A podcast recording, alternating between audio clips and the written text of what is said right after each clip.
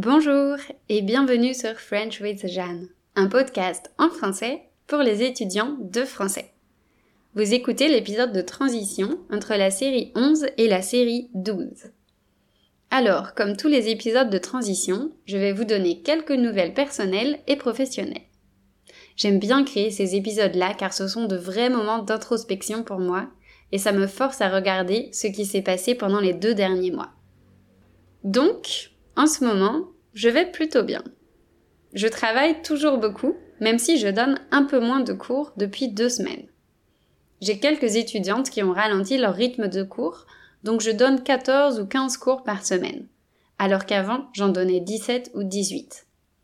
Vous pensez peut-être que la différence n'est pas énorme, et c'est vrai si on regarde seulement le nombre de cours. Mais chaque cours demande une préparation de 15 à 45 minutes.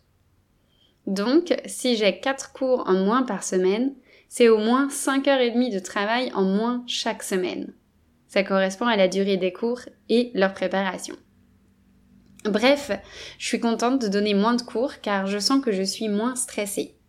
Je suis moins dans le rush, ça veut dire que je ne dois pas me dépêcher pour finir mon travail rapidement. Et ça me laisse aussi du temps pour réfléchir à de nouveaux projets. En fait, les trois dernières semaines ont quand même été intenses émotionnellement. Je me rends compte maintenant que j'ai alterné des périodes d'inspiration, de créativité et des périodes de fatigue et de découragement. Quand je regarde mon business, je vois toutes les choses qui pourraient être améliorées et ça me frustre de ne pas avoir le temps ou les compétences pour le faire. Bon, j'essaye aussi d'être plus sympa avec moi-même, plus bienveillante, car j'ai tendance à être exigeante trop exigeante. Quand on est seul pour tout gérer, c'est évident que tout ne peut pas être parfait. D'ailleurs, ce sera jamais parfait. En tout cas, ces réflexions me donnent envie de déléguer des missions. J'aimerais pouvoir payer quelqu'un qui s'occuperait de mon site web, qui éditerait mes épisodes de podcast ou qui programmerait mes posts Instagram, afin que je puisse me concentrer sur la création de contenu et mes cours. Pour le moment, je n'ai absolument pas les moyens financiers pour faire ça, mais c'est un objectif vers lequel je vais travailler. En attendant, j'ai envie de tester de nouvelles choses, comme des ateliers de conversation.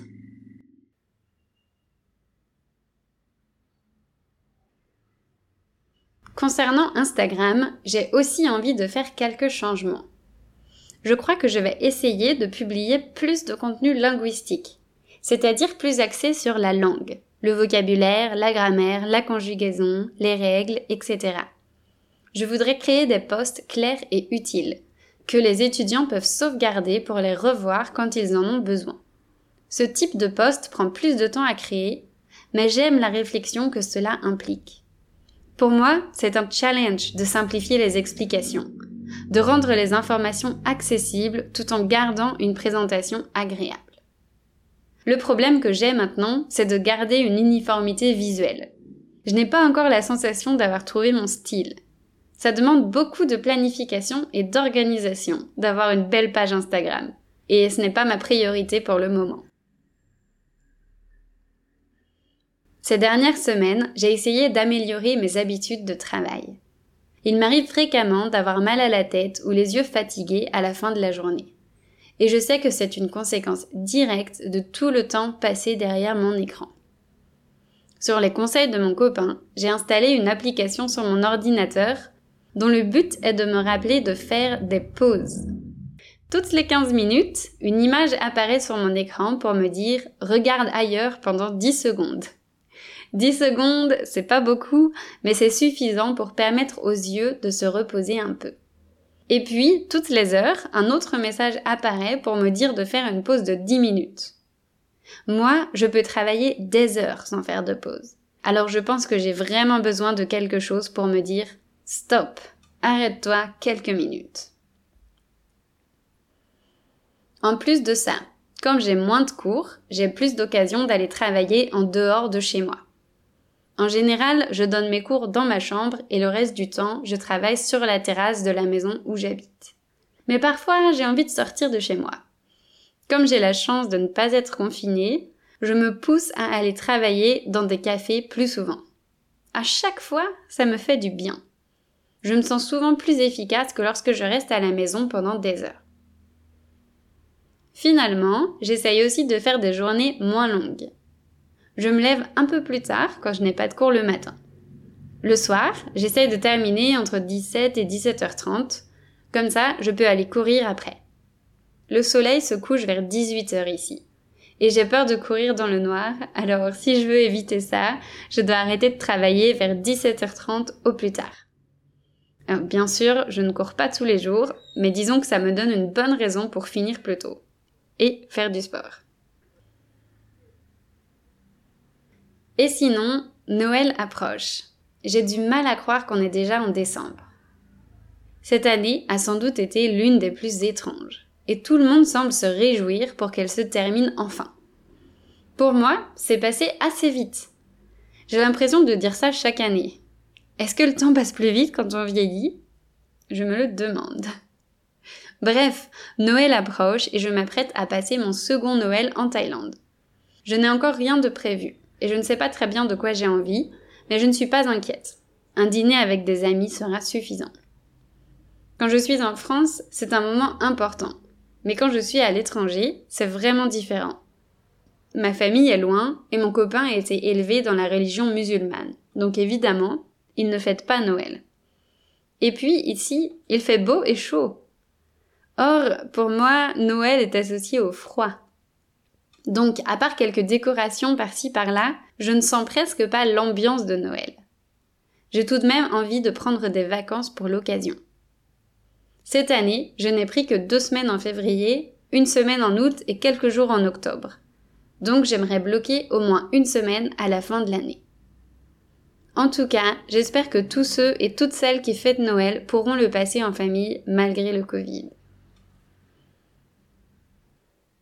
La prochaine série de podcasts sera dédiée à une profonde séance d'introspection. Comme l'année dernière, j'ai très envie de faire un bilan de l'année et de réfléchir à tout ce que j'ai vécu, testé, appris, aussi bien personnellement que professionnellement. Je veux aussi vous annoncer un changement concernant mon podcast. J'ai récemment décidé de rendre l'accès aux transcriptions payant. Jusqu'ici, L'accès était gratuit et vous êtes beaucoup à avoir consulté les textes des épisodes précédents. Je ne regrette pas du tout. Je suis très heureuse que ça vous ait aidé à améliorer vos compétences en français. Aujourd'hui, j'ai vraiment le désir de construire un business rentable et c'est assez difficile à faire si tout mon travail est accessible gratuitement. J'ai donc décidé de proposer un abonnement à 5 euros par mois qui permet aux abonnés d'accéder à tous les textes des épisodes passés et futurs. Le prix n'est pas très élevé, mais pourra faire une grande différence pour moi, à la fin de chaque mois. Par ailleurs, les audios restent complètement gratuits. Pour vous abonner, rendez-vous sur la page www.frenchwithjeanne.com slash podcast. Mettre en place cet abonnement a été beaucoup plus compliqué que ce que j'avais imaginé. J'avais créé un système sur un autre site et j'avais même donné le lien pour s'abonner dans mon dernier email d'infolettre. Finalement, le jour suivant, je ne me sentais vraiment pas satisfaite. Donc j'ai tout annulé et tout refait sur mon site web. Maintenant, je peux enfin vous proposer un endroit où vous pourrez écouter les épisodes et voir leur transcription en même temps. Bref, je suis super contente d'avoir réglé ce problème. Je mettrai le lien dans les notes de cet épisode. Si vous aimez ce podcast, c'est une manière de le soutenir et de me soutenir aussi afin que je puisse continuer à créer du contenu sereinement. Je vous souhaite une belle semaine et à très bientôt.